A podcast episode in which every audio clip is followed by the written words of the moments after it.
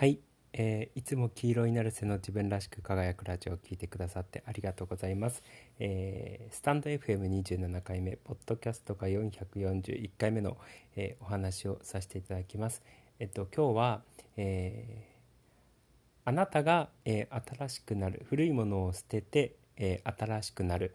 ための話をさせていただきます。まあ、新陳代謝っていうことですよね。で、よくこれは、あの過去から話してるし、いろんなところで言われてたりとかするんですけど、えー、僕らって新しくなっていくために、えー、古いものをどんどん手放していく必要が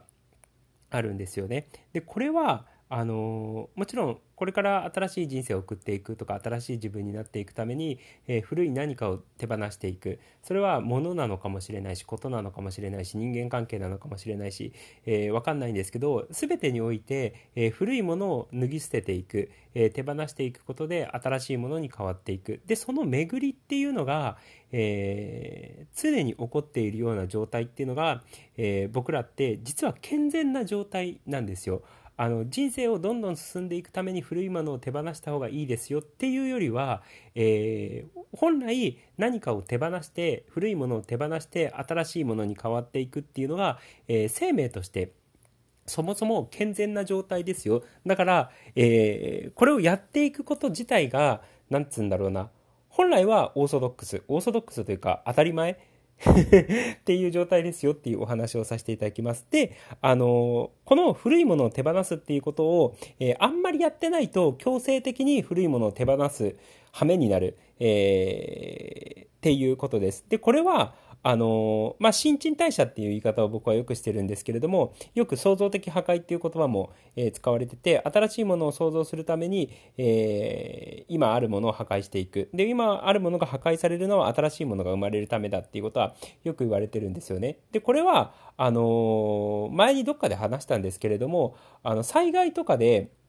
街が、えー、例えば地震とか津波だったりとかで、えー、街が崩壊したところ、都市って、あの崩壊というか半壊した都市ってあのその時はもう絶望的に思えるようなかもしれないんですけれども、えー、その後例えば数十年とかで前よりも発展する羽目になるっていう話を過去のポッド YouTube かポッドキャストか忘れたんですけど中でしたと思うんですよね。そうだから僕らって一時的に壊れたように見えたとしてもその壊れたところから復興しよう復興しようとか復活しようっていうエネルギーによって前よりも良い状態っていうのが生まれるんですよ。あの日本の第二次世界大戦の後の日本っていうのが一番分かりやすいですよね。もうあの焼け野原になって何もねえ日本みたいな感じになったんですけれどもそこからの V 字回復っていうのがやばかったわけじゃないですか日本って。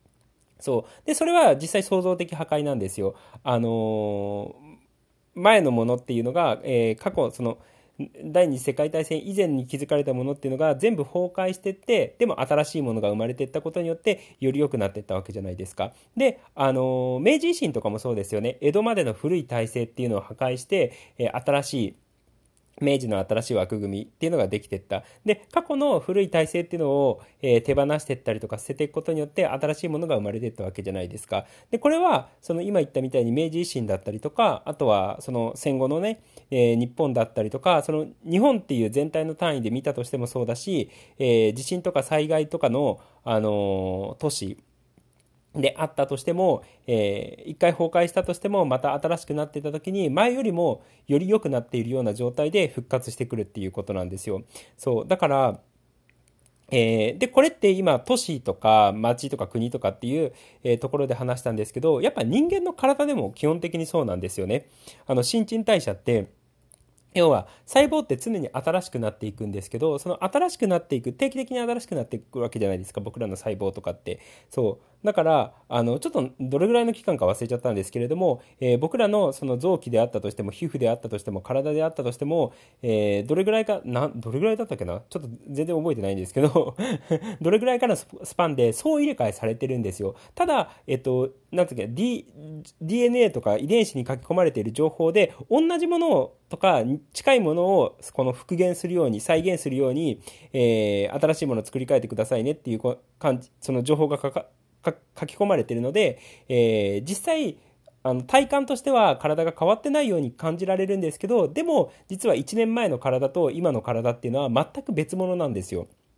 そう。それは、えー、体が新陳代謝していく中で古い細胞っていうのを、えー、手放してって新しい細胞を生み出していってるってことなんですよね。そう。だから僕らの体であったとしても基本的に常に、えー、古いものをどんどん捨ててって新しいものを生み出していってるっていうのを、えやってるわけじゃないですか。そう。で、その体の仕組みと同じような感じで僕らがどんどんこうそのさっき言った社会的なことであったとしても人生を前に進んでいくっていうことをやろうと思ったのであれば、えー、古いものを手放してって新しいものを、えー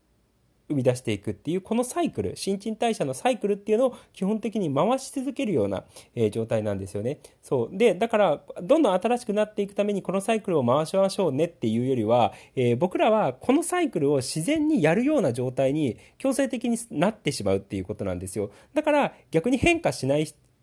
変化しないっていうふうに言われてる人たちであったとしてもどう考えても今の時代の流れ的に、えー、例えば社会的なシステムが変わったりとか、えー、技術的なイノベーションが生まれたりとかしてスマホが生まれパソコン生まれみたいな状態になっていってるとその、あのー、流れに絶対乗ってってるわけじゃないですか。今のあのお年寄りであったとしてもその息子とか娘たちに、えーなんかこう勧められてスマホに持ち替えたっていう家電今まで家電だったんだけれどもスマホに変えましたっていう人も、えー、多いだろうし、えー、孫にスマホの使い方あのー、教えてもらってるおばあちゃんとかおじいちゃんとかもいるだろうし そうでもそれっていうのは時代の変化に合わせて、えー、結果的にその人たちも新しくならざるを得ないような状況に変わっていってると思うんですよね。そう。で、それが、それを渋ってるのか 渋ってる人がいるのか、すぐポンポンポンっていう風に変わってってる人がいるのかっていう違いなだけで、いずれは、えー、全員新しくなっていくっていう、えー、ことなんですよね。そう。だから、僕らが、こう、し体がまるで新陳代謝して古い細胞を手放して古い細胞を捨てて新しい細胞に生まれ変わってるような感じで、えー、常に捨てる入れ捨てるえー、新しいものをつかむ古いものを手放す新しいものをつかむっていうのは循環のように常にやってってるような、えー、感覚なんですよ。そうだから変わり続けるっていうのが、えー、基本かなって思います。呼吸とかもそうなわけじゃないですか。えー、酸素を吸って二酸化炭素を出す。入れるっていうの、新しいものを入れるっていうのと、えー、古いものを出していくっていう。まあ、二酸化炭素自体が、その呼吸、呼吸によって自分の体の中の炭素を出してってるわけじゃないですか。そう。で、それっていうのは、え、自分の体の中で、こう、代謝して、えー、不要になったものをどんどん出してってるわけですよね。それが CO2 の中のあの C の部分に当たるわけですよ。そう。だから、あの、常に僕らは呼吸っていう形であったとしても、細胞を新しくするっていう形であったとしても、古いものを手放してって、新しいものを、えー、招き入れる。その循環をどんどんどんどん行っていってるっていうことなんですよね。そう。だから、こう、まるで体が新陳代謝してるように、そして街が、国が新陳代謝しているように、えー、僕らの人生においてであったとしても何か手放すっていうことと何かはじ新しいことを始めるっていうのはこう常に循環として意識的には持っといていいのかなって、えー、思います。だからあのー、その手放すっていうことであったとしても、一番わかりやすいのが人間関係だと思うんですけれども、えー、過去の人間関係を手放す、古い人間関係を手放すことによって、あのいつも僕が言ってるようにね、その、どういう人と関わってるのかっていうことによって、自分の人間性っていうのが結構決まってきちゃう。わけですよ。まあ同調しちゃうので当たり前なんですけれどもね。そう。だから関わる人が変わると自分っていうのはやっぱりダイナミックに変わるんですよ。僕は過去に、あの、ここ最近は前よりは安定してるんですけれども、えー、1年に1回人間関係が総入れ替えされてたんですよ。どれぐらいかな？?2016 年以前に関しては、えー、2016年より前に関しては、1年に1回人間関係が総入れ替えされてたんですよ。よくよく考えたら。ら毎年違うタイプの人たちと関わってるんですよね。そう。それは、えー、関わる人間が変わると、やっぱり自分も変わる。わけじゃないですか。そう。だから、でも逆説的なことを言うと、自分が変わるから周りの関わる人たちっていうのが、えー、変わってくるっていうことなんですよね。そう。だから、えー、人間関係、今の古い人間関係っていうのを手放すことによって、えー、新しい人間関係を招き入れて、で、それをすることによって、えー、自分が古い自分から新しい自分に変わっていくっていうことなんですよ。だ逆に言うと、人間関係が変わらないっていうことは、え、自分が新しくなってってないって言ってるようなもんなんですよね。そう。だから、そういった意味で人間関係が循環していくっていうの。で、別に、なんつうの、あのあの、過去の人を捨てるみたいな ことを、えー、思わなくてもいいんですよね。まあ、そう、そういうふうに思ってる人もいるのかもしれないんですけれども、えー、どっちでもいいんですよ。ただ、えー、人権関係が大きく入れ替わることによって、え、自分が変わるっていうこと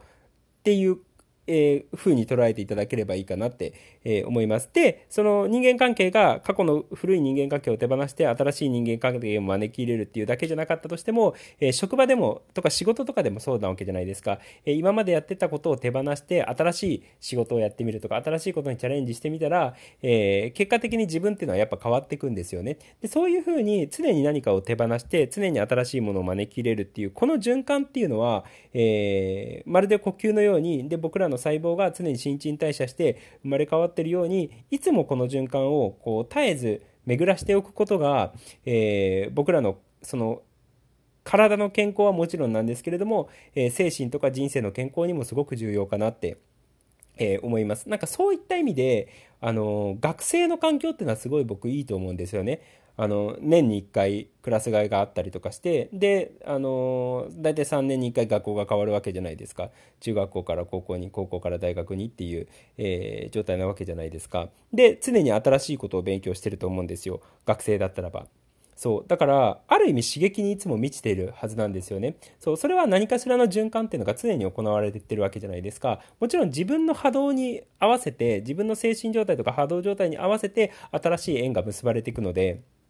そう、あのー、人によってはなんか、悪くなってってる 人もいるのかもしれないんですけれども、えー、ただまあ、そこはちょっと置いといて、えー、ただ何かしら変わり続けるっていうことがすごく重要かなっていうのは、えー、思います。で、そのために、え新しいものを招き入れるために、え今あるものを手放していくっていうことをすごく重要かなっていうのは。まあだからね今断捨離がどうのこうのとかそれは物の断捨離だけじゃなくて人間関係の断捨離であったとしても事の断捨離であったとしても、えー、きっぱりこう手放していくことによって新しい、えー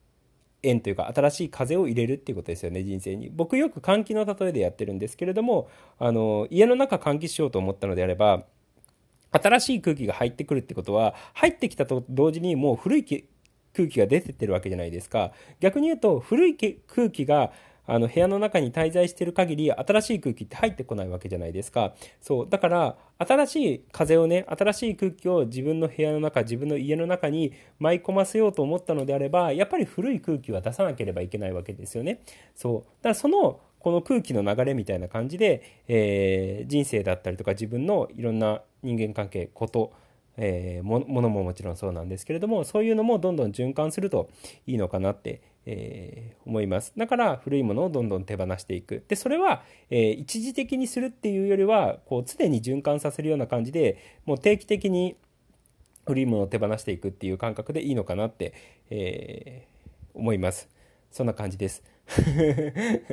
ということで、えーちょっとタイトルでタイトルで話したことと微妙に違ったのかもしれないんですけど、とにかくそういうふうにね、えー、常に新陳代謝していくっていう意識で生活すると、えー、いいのかなって、えー、思います。そんな感じです。ということで、え今日も黄色いなるせの自分らしく輝くラジオを聴いてくださってありがとうございました。じゃあね、ありがとう、またね。